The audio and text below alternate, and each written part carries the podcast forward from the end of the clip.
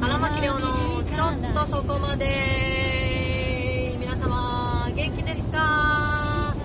えー、この配信が多分7月の2週目になるんじゃなかろうかと思うんですけれども梅雨は明けてますか？それともまだまだ梅雨明けにならずに蒸し暑い日々が続いてますかね？いつも梅雨明けってどれぐらいなんだろう？なんかまりそれぞれの何て言うんですかね季節の変わり目の時期があんまりよく分かっていないのかもしれない。なんとなくあのーいつも6月全体が全部梅雨みたいな安易な安易な考えでいたんですけど違いますよね。5月の23週うんうんうん違うわ。6月の頭は梅雨入りしてないんですもんね。あれ今年の梅雨入りって平年通りだったのかな？どうだったのかな？ねニュース見ないとこうなっちゃいますからね。皆さんちゃんとあのーテレビからの情報っていうのは意外と意外と素敵な情報があの入ってきたりしますんでね。インターネットに頼らずテレビもなんか見てはいかがでしょうかというわけで、えーこの番組は私自分、えーシンガーソングライター荒牧亮が自分の運転で、えー日本全国各地を、え歌い回っている時に見てきたもの、え食べたこと、え食べたものだ食べたもの出会ってきた人たち感じたことなどなどいろいろ話していこうという番組でございます。ライブのことなどもね話していきますよというわけで今週も1週間違うね今週もお付き合いくださいませ。よろしくお願いします。えーそんなわけで私はただいま大阪から東京に向かって爆走中でございまして、えー新名神を、えーこれはそのまま伊勢湾岸道に続くところですね、えー土山サービスエリアを越えまして今これはどこなのかな？私のナビにはねこの新名神が入ってないんですよ。なのでどこかわからないんですけれども、こですか？そしてまだねその緑看板もあ四日市トンネルだって。あそう四日市だって。四日市四日市です。今四日市だよ。えー、四日市なんだ。へえそうかそうですよね。いつもだったらいつもだったらというかこの新名神が開通するまでは、えー東名阪通ってまして。東名阪とほぼ一緒なんですよね。なんか名前が。四日市だったりあと鈴鹿はパーキングエリアが新名神にはあるんですけどとか、えーあとはちょっとよくわかんないな。小物。最近覚えた地名です。小物。なんか字が可愛いの。草冠に狐みたいな字で小物って読むんですけどそれも可愛いななんて思ったり。でもなんか小物ってえーと去年だったかな。去年だったかにえーと結構その水害かなあのがひどかった地域でえー、この字なんて読むんだろう。あ小物って読むんだ。ふーん。でもなんか初めて見た気がしないなって思ったら新名神で通ってた道だ通ってた地域だったっていうね、えーいうことがありましてなんかそのことも思い出したりしてるんですけども。えー、梅雨ではあるんですが今ね私が通ってるあたりは、えー雨が降っていないので、えーだいぶ視界がクリアですね。助かりますね。これがあのーやっぱちょっと雨だとねなんだろうな、えーそんなにあのー曲がりくねった道ではないので新名神って。あ今まさに小物です。今小物です。あ草冠に、えー、と子供編に狐の右側でした、えー小物。を通っております。国道177号線の上を今通過したところです。わかんないっつうのね。すいませんね。ナビがそう書いてあった。えー、なんだっけ？もうさっき話したこともう忘れちゃったよ。なんだっけ？あ雨がね降ってないんですよ。でえーとこれもっと東側に行くと降るのかな。なんかどうやらお天気予報ではこの収録日の次の日か。がなんかね大雨とか。明け方にかけて大雨なのかな。もう梅雨っていうか水害が起こりやすいですよっていう季節になっちゃいましたよね。だからなんていうか本当に雨のでもどうなの？雨の量、まあ、今年も結局蓋を開けてみないとどれぐらいの雨量でどれぐらいの土砂災害が起きそうでみたいなところって分かんないですからね。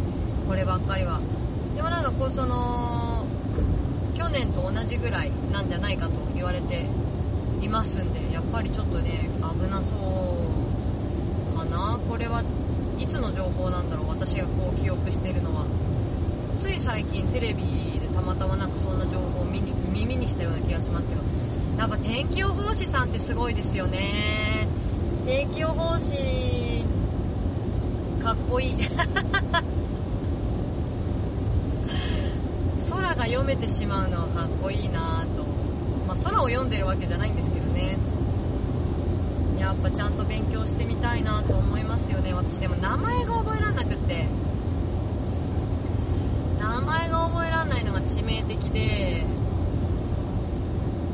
いろんなその記号だったり雲の形だったりとかっていうのをね覚えられないんですよね。仕組みみたいなものはすごくあの論理だ理論論理的に覚えることができるんですけど。うん首出ちゃった。名前って結構その理不尽につけられてるもの。理不尽っていう言い方でいいのか。ななんだろう。なんかそのうんなんて言えばいいのかな。ちょっと喉が渇いちゃった。喉が渇いちゃった。ちょっと飲むわよ。これ配信中に飲むの初めてじゃないですか。これ何回目なんだろう。さっき見たのにまあ今日今回は、えっと、7月の2週目っていうことでえっ、とあと何キロぐらいお家まであるのか全くわからないんですけど後ろからひたひたと、えー私と同じような速度で走っている車がいるのがちょっと気になってて集中しないと危ないんですけど。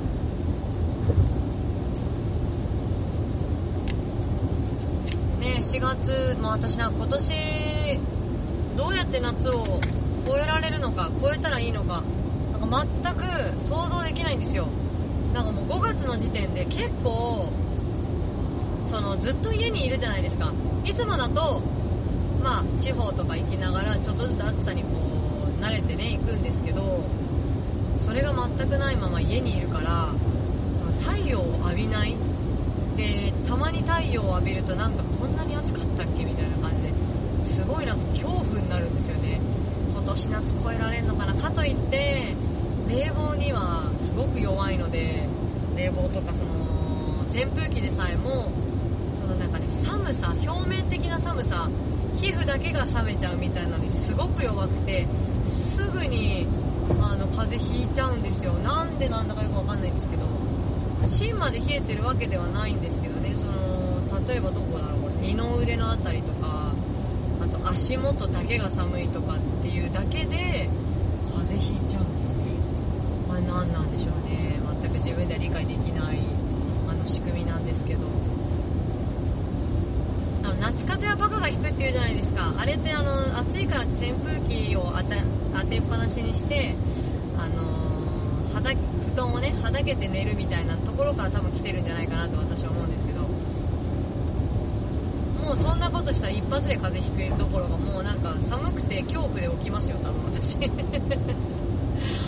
あれね寒さはね本当に皆さんどれぐらいの経験があるかわからないんですけど寒い。っていう寒いっていうだけで死を感じることがたまにあるんですよ。これってもちろん冬場もあのー、なきにしもあらずなんですけど冬よりもねどっちかっていうと夏の方がそれ多くて。っていうのもあのー、あー今日も暑いなってもう絶対これは、えー肩まで布団をかけておくと汗がひどくなるだろうって思ってお腹だけにかけておくじゃないですか。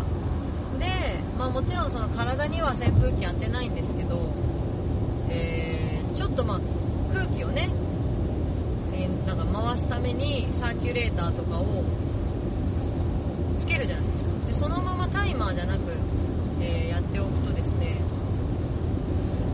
なんだろうねあのあ寒いって言って何かね魂が抜けるような 大げさじゃないのこれ。なんかね魂がマジでそこから抜けるようなぐらいなんだろうな。なんだろうな。なんて表現して言えばいいいいかわかんないけどすごく慌てて目が覚めるっていうかなんか全身が起きろって言ってるみたいな。死ぬぞみたいな。寝るな死ぬぞって全身が言ってるみたいな感覚で起きるんですよ。ででそのままふってこうまた寝ようと思うと寝られないんですね。あれがまた不思議なもんで。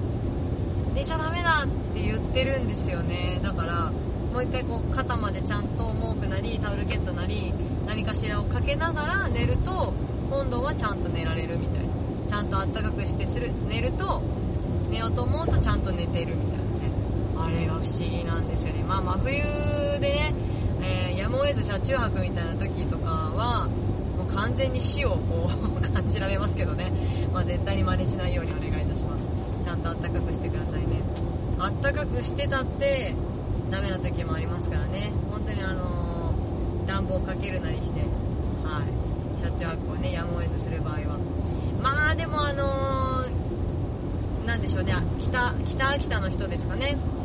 北あどこに住んでるのかな。北秋田だと思ったけど、方とかだとでにあのー、まあお客様だったり対バンをねしていただいたりしている方が多くいらっしゃるんですけどあの能代に通ってるからね。で、えーと、そのうちの1人が真冬であろうがあの普通に寝ちゃってたんだよね。へへへとか言って言ってる人がいて。えそれって暖気してたんですかって言ったらしてないって言うんですよね。もう超人ですよね。本当に。なんかどうなってるんですか？あなたの体はって思っちゃいますけどあ四日市ジャンクション。あれ？四日市ジャンクション？ここが四日市？え？ー、意味がわからへん。四日市だいぶ前に過ぎたよ。えー、いうわけで伊勢湾岸道に入りました。と言ってもナビを今設定していないのであと数メートルで何分半とかですみたいなのは言いません。残念。ねこれ。あ次はね三重朝日です。朝日三重川越となっていますご丁寧に三重がついてですね朝日っていうのはどこにあるのかな？わかんないけどえっ、ー、と、川越はね、あの、私の知っている川越は埼玉県ですからね。だから見えてつけてくれるんですね。まあだからといってここで川越って言われても絶対に混乱はしなそうな気もしますけど。まあなんか同じ名称をつけちゃいけないっていうのがあるんでしょうね、きっとね。朝日っていう地名他にあるのかな？三重ってわざわざつけてるってことはそういうことですもんね。ああ、やっぱ知らないこといっぱいですね。どっかにインターチェンジに朝日っていうのがあるのかもしれないな。まあ、もしくは私が覚えてないだけかもしれないですけどね、例ごとくね。本当にね、名前を覚えるっていうのは大変ですよ。本当に昔から歴史がね、点数良くなかったですね。覚えられないんだよなな、何百何年に何が、どこどこで誰がどうしたみたいなとこ。一個も覚えられないわね。はい。未だに、大好きなお城でさえこれは誰々家の元ですって何度も何度も繰り返さない限り覚えられないですからねだから授業で1回ぐらいね聞いたぐらいじゃ絶対覚えられないわけですよ私なんかだからえー、まあ反復お月出てる反復練習半数練習知らんけどえー、やりゃいいんですけど、まあ、勉強好きじゃなかったんでねただ覚えるだけってつまんなと思って 全然なんか覚える気にならなくてね、ダメですね。いや、その時から記憶力良かったら良かったんですけどもね、そしたら今にね、すごく役に立ってたのにね、癖になり、あー、曇っちゃった。癖になりませんでしたね。残念ながら本当に。さあ、そんなわけで、えー、っとですね、ソウルフルの CD に限った配信を、えー、回で終了しようかなと思います。8月からにしようかなって思ったんですけどもうなんか自分の中で、えー、次の話をしたいという欲求に駆られておりますので、えー、ソウルフル以外からも次週からかけようと思いますので選択肢が5 6曲から80曲に80曲かな？ぐらいに広がります。ということは選ぶの大変です。わお。わおわおわお。というわけでね、えー、そんな、えー、ソウルフルのみのソウルフル縛りからじゃあ何をかけるのかっていうと、えー、この曲をかけたいなと実は思っていたんですよ、えー、まさにワンピースをテーマに作りました。この曲を聴いてくれ。荒牧亮ソウルフでより No Adventure No Life ヤッホー！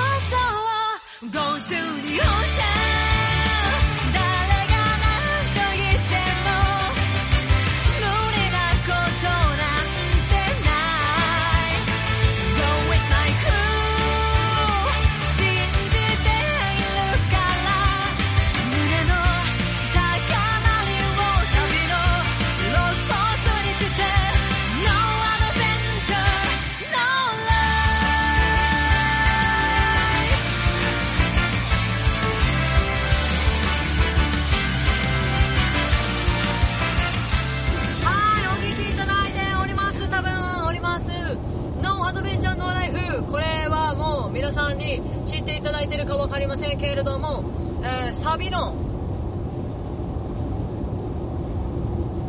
なんだ、縦読み。と思っちゃった。サビを並べて縦読みすると、ゴムゴムのとなるんですね。ミラコル !Yes! ミラコル !It's not ミラコル私考えました。めっちゃ考えましたよ。ねえ。Go to the ocean ですよ。誰が何と言おうと言っても、無理なことなんてない。Go with my crew. 信じているから、胸の高鳴りを、旅のログポーズにして、 No adventure, no life っていうことでね、ゴムゴムのになってるわけですね。わー、素晴らしい。素晴らしいって自分で言ってるけれど。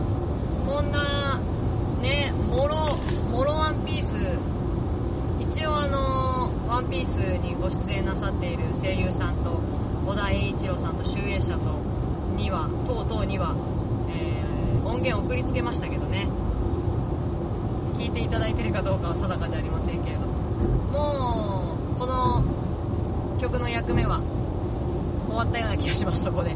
まあ、あとは採用はね、してもらえる確率はもう本当に何千何万分の1とかだと思いますので、まあ全然期待はしていないですけれども、確実に聞いててもらえたらいいなと思うばかりですね。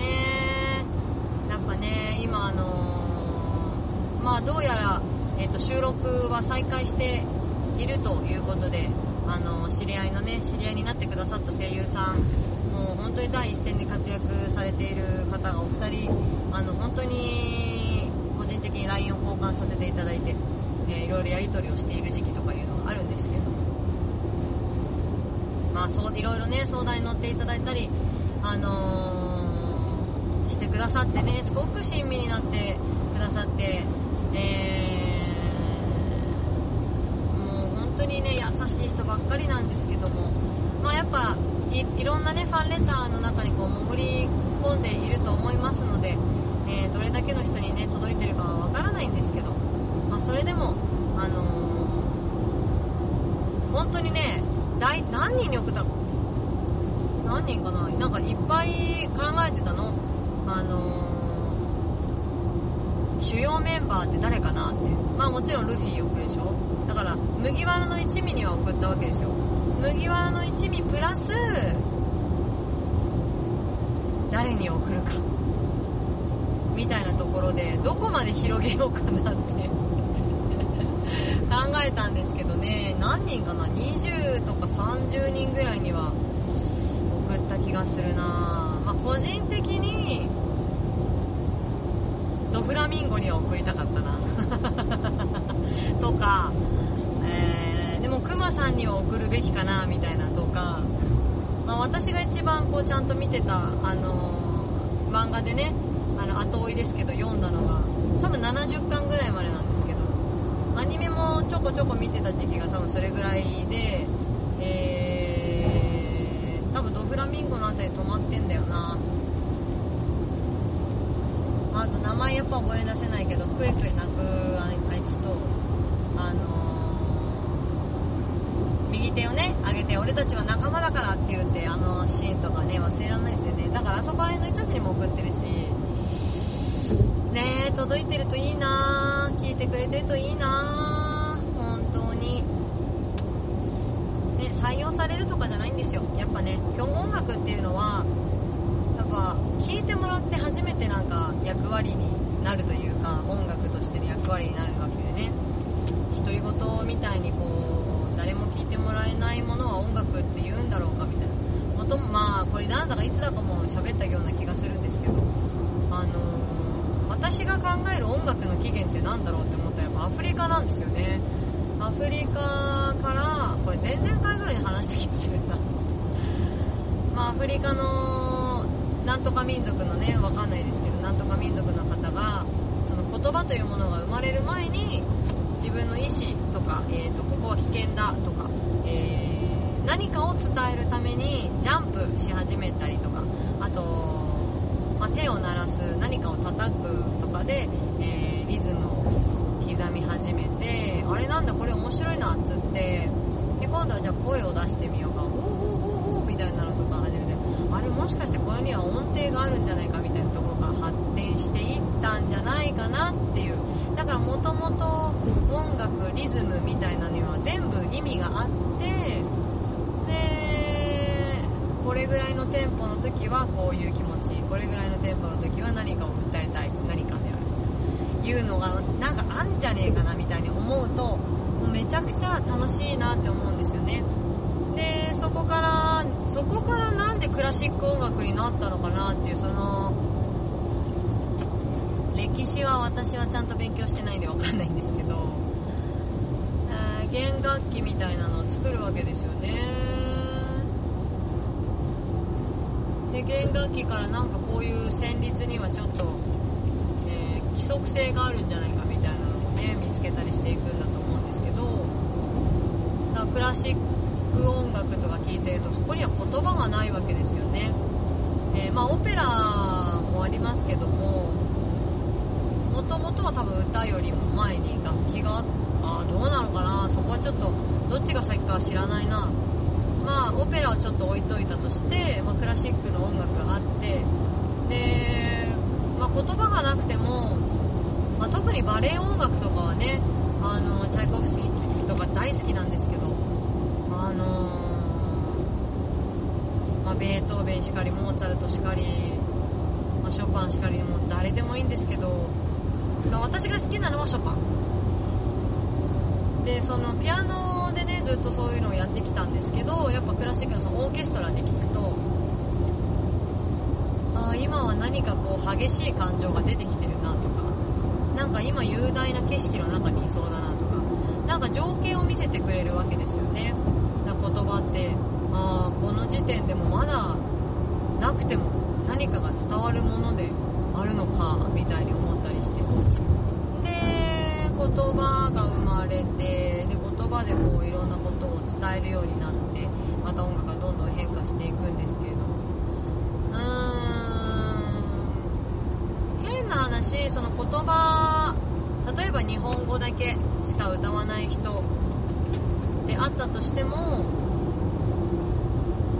なんかその和音楽器の和音と言葉のメロディーとで奏でるその曲っていうのが何かそのみんなの心に響くものだものなんですよね。で国境をたまに越えるんですよね。あれがねまた不思議なんですけど日本語を歌っててもいやもうめちゃくちゃ感動したっていう風に外国の方にね言ってもらえたりその人が日本語を理解していなくてもですよ。いなくてもいやあなたの歌は素晴らしいっていう風に言ってくださるね外国人の方にたまに出会うんですよね。それはまあ路上だったりあとはまあライブにたまたまね来ていらっしゃる方だったりもするんですけどそういうのがあったりするとなんか面白いなーなんて思ったりするんですよね。だからじゃあ言葉ってじゃあ何なんだろうなって逆に考えたりもねするんですけど。何なんでしょうね言葉ってね。まあでもやっぱりあめっちゃ工工場が稼働している。前と比べて全然立ち上がる立ち上るあの煙水蒸気のかな？どっちかわかんないけど。本数が違うわ。今名工中央名工潮見のあたりですけど。動いてるね。人間。言葉って何でしょうかね。本当に不思議。人間。人間。言葉を作ったのは人間ですからね。なんで言葉って生まれたんでしょうね。手っ取り早いからかな。伝えるのに内緒話がしたかった。とか。でそれを共通のものにしていくっていうのもまた不思議で。江戸時代の人たちとかでさええっ、ー、と喋れるけど文字は書けないっていう人たちも多かったみたいですかね。教育がその行き渡ってるわけじゃない時代。じゃあ文字ってなんだべとかねいろんなこと考えちゃうんですよね。なんかそれがなんか答えを見つけちゃうとロマンがない。分野っていうのかな。できるだけその答えがないままあれってなんでなんだろう。これってもしかしてこういうことなのかな。なんだろうね。もしかしてっていうこうロマンみたいなのを感じるのが意外とこう好きだったりして。私ね完全に理系なんですけどなんでしょうね。ライブの時はリミッター外すし。ちょっとね理系の割には直情的だし。うーん、まあ、完全な理系じゃないんですよね。なんて言うんだっけ。えー、忘れちゃった。理数系じゃなくて。なんて言うんだっけ。忘れちゃった。ダメだね。何にも覚えてないねもうだからまあこういろんなロマンに対してこう思いを巡らすっていうのが結構好きなんですよね。そうなんですよ。なんつってちょっと真面目な話をしておりますけれども。なんか最近本当にあの8分以上。本当は8分喋って曲かけて8分喋って曲かけて8分喋って終わりみたいなのが理想的なのに。そしたら8分8分8分で3波21でしょ？で曲をワンコーラスで2分半ぐらいかけてもらったら5分でしょ？約29分で30分ぐらいなんですよ。ぴったりなんですよ。それそのサイクルが。なのに8分がもう感覚的に分かんなくなっちゃってるっていう。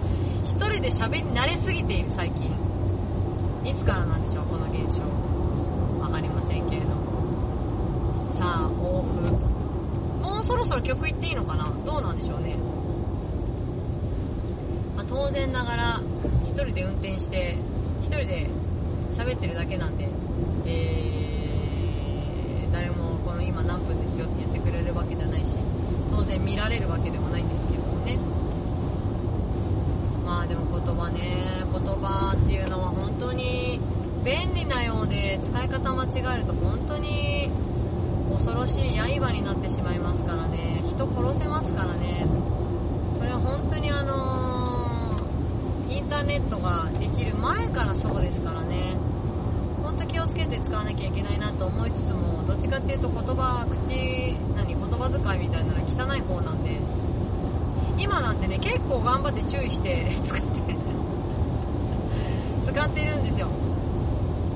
例えば「ら抜きをしない」とか「なんとかでいる」とかわかんないけど「居抜き」とかをしないみたいな。いうのをねなるべく気をつけて喋ってたりするんですよ。はい。気づきかと思いますけどもね鋭い皆さんなら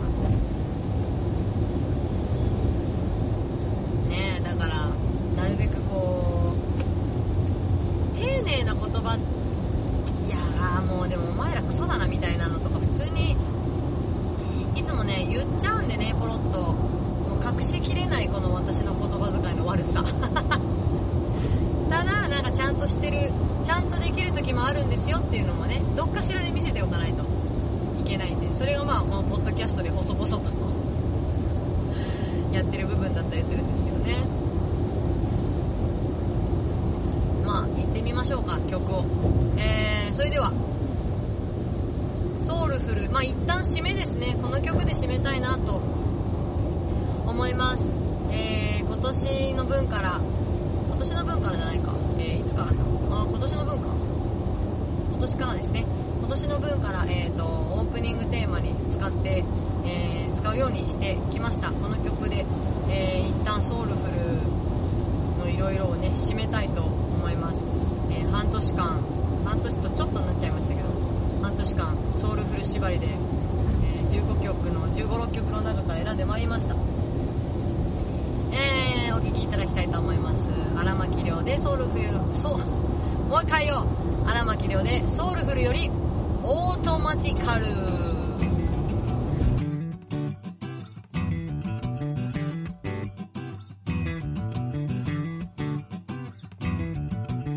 ものは右から左へと流れいつの間にか時代は移ろいでる。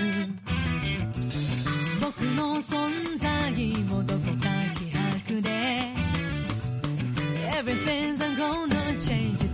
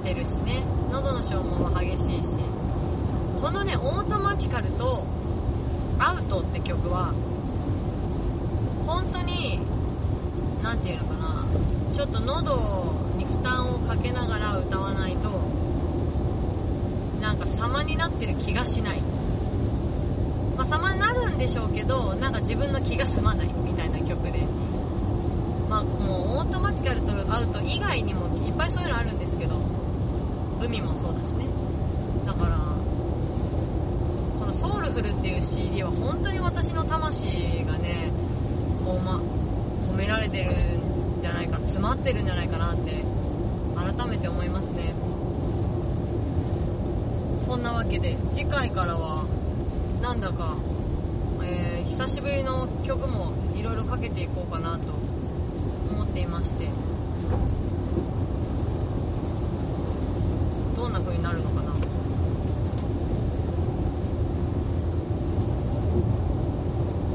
まあ次回の1回目に次回次週かける1回目の曲はもう何にするか今のところは決まってますけど次の収録まで何にするかは分かりません。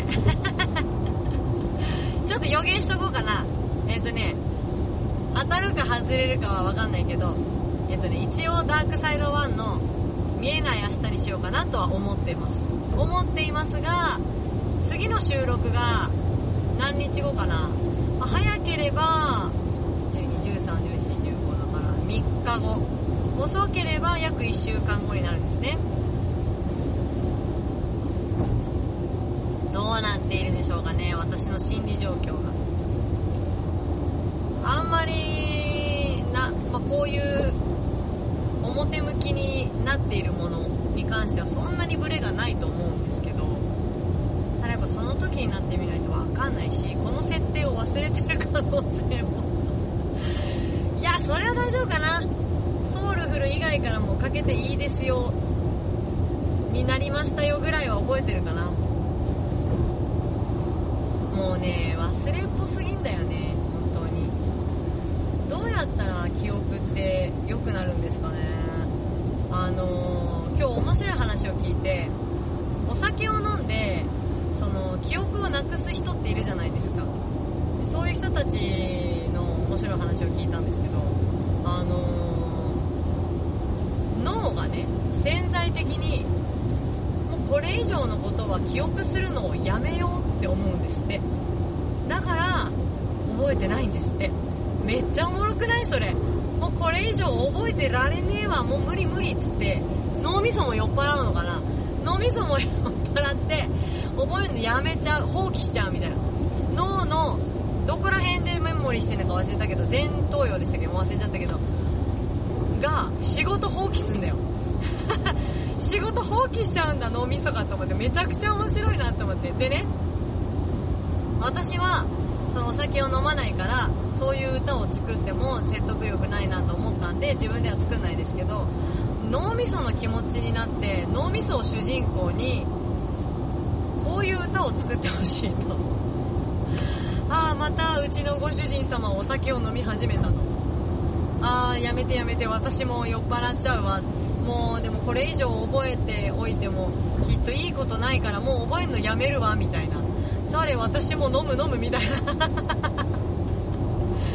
そんな曲誰か作ってくんないかなと思って。もう、まあ、もしくは飲まない私が脳みその気持ちになってああまた飲んでるよ嫌になっちゃうなもうこれ以上覚えておいてあげないんだからねみたいないう歌でもいいのか。そうかそういう手もあるな。あでも私が歌うとちょっとあのー可愛くないんで可愛い声の誰かに歌ってほしいですね。脳みそ役。そんなのなんかめっちゃ面白いね。私はもう記憶をなくすっていうのができないのでだしもう酔っ払うと気持ちよくなる以前に気持ち悪くなっちゃって吐きたいのに吐けないみたいな感じになっちゃうからもうお酒多分アレルギー症状出てきちゃうというかせ喘息がねやっぱ出始めちゃうことが多くなったんでもうやめました。はい。もう完全にとはちょっと言えないけどね何かあったらちょっと舐めなきゃいけないかもしれないけど、でも喉にも良くないし私の喉はあんまりお酒に強くないっぽいのでやっぱやめました。はいもう飲まないんですけどね。でもなんかこんな歌があってもいいよなと思っちゃったんですよね。だって面白くない？脳みそは基本的にその主が起こしている行動を全部自動的にほぼ記記録をするという風になってるはずなんですよ。で本当かどうかわかんないけど本当は、えー100%全部覚えてるんだけどでもそうすると,、えー、と心が病んでしまうことの方が多いから、えーまあ、脳みそが自動的に覚えているもの覚えていないものを選んで覚えてるものを数割だけこう数割数パーセントだけ、えー表に出すことが出しているみたいな。ふとしたきっかけに今まで何にも忘れていたはずなのに急にポロポロ思い出してきたなっていう現象はその記憶しているもの記憶、まあ、例えば海馬っていうんだっけから脳の細胞があこれこれあこれこれって言って出してきてるわけですよ。引き出しを開けてそれで全く今まで記憶になかったようなことも思い出にな思い出として蘇ってきたりするっていうのがいやめっちゃおもろいな脳ってと思って。だから本当は100%覚えてるはずなのに酔っ払ってる酔っ払いが過ぎるともう覚えるのやめますって言うんだよ。恐ろしいよね。そう考えると。記憶すんのやめちゃうってすごいよね。ちょっとね今日の話は感動しちゃった、えー教えてくれたのは、えー東梅田アジテートのよっくんです。さっきねライブをしてきたところなんですけど。ライブの話全然しなかったね。いやちょっと暗くなっちゃうからさ話として。やっぱもどかしさでいっぱいだからさ。まあそんな、えーわけで、えーこの番組では皆様からのメールを募集しております。ルアドレスはラジオアットマークりょうあらまき .com radio アットマークりょうあらまき .com です、えー皆さんのね、えー身の回りで起こったこと今日みたいな豆知識もらいましたよみたいなとかあとは、まあ、普段思ってるなんか思うことあるけどなかなか外に出せないなっていうこととかいろんなことをね、あのーお待ちしておりますのでもちろん内容はあの読めません。ドライブしてるんでね読めませんので荒牧の目の中だけでしまっておきます。ぜひなんか、えーお聞かせいただいて、えーお名前だけお読みさせていただけたらなと思っておりますぜひご協力くださいね。寂しいよ。よろしくお願いします。えーそして荒牧亮のインフォメーションはすべてホームページでゲットできますよ。http コロンスラッシュ http コロンスラッシュスラッシュ www. りょうあらまき .com りょうあらまき .com までよろしくお願いします。えー、あらまきりょうで検索していただいてもいろんなもの出てきますよ。ホームページ Twitter アメブロインスタえーなどなどやっております。そして YouTube でも荒牧亮を検索していただきますと、まあ、へんてこりんな動画も出てきますけれども、えー MV だったり。そうじゃん MV 公開されてんじゃん。まあいいか。これを聞いてくれてる人はみんな知ってるか、ぜひ検索してみてくださいね、えー MV だったり過去の演奏だったり、えーいろいろアップしておりますので今はですねえー、と9月の、えー5、6、13、20日に行われるオールリクエストワンマンライブへ向けて1曲ずつカウントダウンをしているはずです。しているはずです。いやしていなかったらやばいです。でえー、ワンコーラスだけなのでまあフルバージョンはライブハウスでお聴きくださいねみたいな形でやろうかなと思っております。ので、えーぜひよかったらねふるってご覧いただければと思います。よろしくお願いします。えーそして10月ですね。10月の18日には、えー名古屋、えー新堺ハートランドにてバンドでのワンマンライブが決まっております。えーこれがね自分の中でどういう結論になるかわからないんですけれども、えーまやっぱ薬がねできるまではちょっとやっぱり通常開催ができる気がしていないんですよね、まあ、だからそのハートランドとね一緒に、えー考えながらやっていけたらいいなとってます。うん。みんなががっかりしないような形で開催したいなと思ってますんで、えー引き続き情報をチェックしておいていただけると嬉しいです。どうぞよろしくお願いします。ではえーとですね伊勢湾岸も過ぎましてついにここから、えーナビのない新東名の、えーに差し掛かるところですね。第二東名っていう言い方もありますけど、新東名に入りましたよというわけで、えーもうすぐ岡崎かな？岡崎の、えーパーキングエリアまであと3キロということで。名古屋からうちまでが約350キロなんでまあ300キロぐらいですかね。あと。という感じで、えーそれではちょっとそこまで。行ってきます。今回もお聴きいただきましてありがとうございました。シンガーソングライターの荒牧亮でした。また次回もお会いしましょうね。おつしゃけありしゃけまたね。ありがとう。